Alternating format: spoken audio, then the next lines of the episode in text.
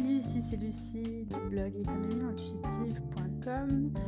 Tu me connais peut-être par ma chaîne YouTube où j'ai déjà publié pas mal de vidéos et en ce moment je suis aussi en train de publier quelques podcasts. Alors le, but là pour ce mois de décembre ça va être de te résumer quelques livres qui m'ont marqué euh, dans mon parcours, dans mon cheminement de pensée et pour te partager en fait le contenu et surtout les commentaires de ce que j'en tire. Donc tu vas euh, pouvoir bénéficier avec cet épisode d'un épisode par jour tout au long du mois de décembre.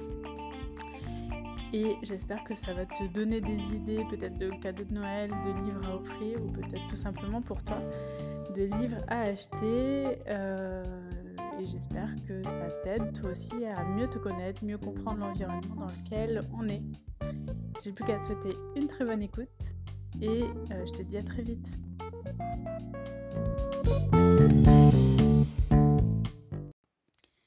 Hello, aujourd'hui je vais te parler du livre de Marshall Rosenberg qui est le livre de référence de la communication non violente. Les mots sont des fenêtres ou parfois ce sont des murs. Alors, c'est un livre que j'ai écouté en livre audio, parce que parfois je préfère les livres audio que, que les livres papier, mais tu peux aussi l'acheter en papier ou en Kindle, je pense qu'il existe. Il y a plein de formats dans lesquels tu peux euh, te procurer ce livre. Alors, c'est un livre de référence de la communication non violente. Et la communication non violente, c'est euh, un truc quand même un peu important que ce soit pour le travail en équipe, pour la vie de couple, la vie de famille, et même euh, parfois on te demande si tu as déjà euh, euh, appliqué ça ou étudié ce, genre de choses quand tu veux vivre en communauté dans certains, dans des oasis par exemple, de, l'association Colibri et des choses comme ça. Donc c'est une référence et ce livre, alors il, parle de quoi? Il parle bah, de, de la violence qu'on peut, qu'on peut avoir parfois sans s'en rendre compte dans les mots qu'on utilise, des expressions qui sont très très lourdes de sens comme tu dois, tu devrais, mais tu ne fais jamais ci, etc. Et des tournures de phrases qu'on pourrait utiliser de façon euh, enfin, il faut l'apprendre, hein, c'est pas hyper simple à appliquer au quotidien. Euh, et, je pense que même quand on est plusieurs à connaître cette méthode, c'est pas hyper simple non plus à, s'y tenir en permanence. Mais il y a tout toute une panoplie de techniques qui peuvent être utilisées pour euh, apaiser, mettre vraiment de la paix dans les relations et notamment dans la communication.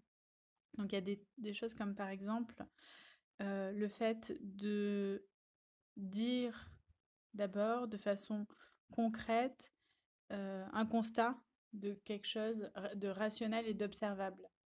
Je constate que tu n'as pas été faire les courses alors que je te l'avais demandé.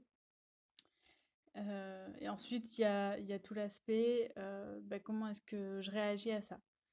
Cet événement a cet impact sur mon niveau émotionnel. Je me sens déçue, je me sens fatiguée, je me sens trahie, je me sens blablabla. Et euh, tout le but de la communication non violente, en fait, c'est d'aider la personne en face à euh, se sentir capable de faire quelque chose par rapport à cette situation et de sortir de, de cette situation. Parce que si je dis à la personne, euh, tu n'es pas quelqu'un de fiable et tu ne fais pas ce qu'on te demande, tu ne fais jamais ce qu'on te demande. Du coup, je suis en train de pousser, je suis en train de mettre une étiquette sur la personne, de définir cette personne et du coup, la réaction en face, c'est bah si je suis pas quelqu'un de fiable, alors pourquoi tu me demandes d'aller faire les courses? Et du coup, ça fait que empirer la situation en fait.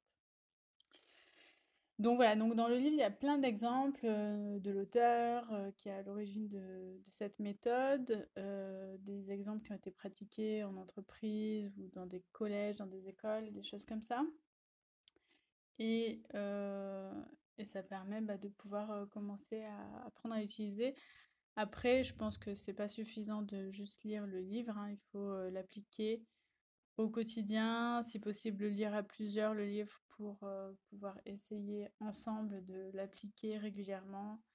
Il y a des personnes qui euh, développent après toute une série d'outils pédagogiques comme une réunion régulière dans laquelle on parle de cette méthode de communication non violente, on se dit les choses, euh, qui quelque part sortir un peu les trucs du fond du panier pour, pour éclaircir les relations et puis qu'il n'y ait pas de non-dit qui reste caché.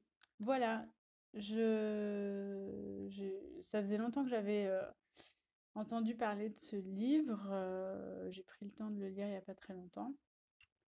Euh, je suis contente de l'avoir lu, mais en même temps, j'avais déjà vu tellement de vidéos YouTube, notamment de Isabelle Padovani, sur le sujet que en fait, j'ai trouvé presque le livre un peu léger par rapport à, tout ce qu'on peut trouver comme contenu sur le web sur cette méthode. Euh, voilà, je sais pas si toi tu, connais d'autres euh, livres, d'autres contenus qui pourraient euh, aider à, approfondir un peu cet outil-là. en tout cas, ça m'intéresse. Et c'est tout pour le résumé d'aujourd'hui. Et je te dis à demain pour découvrir un nouveau livre.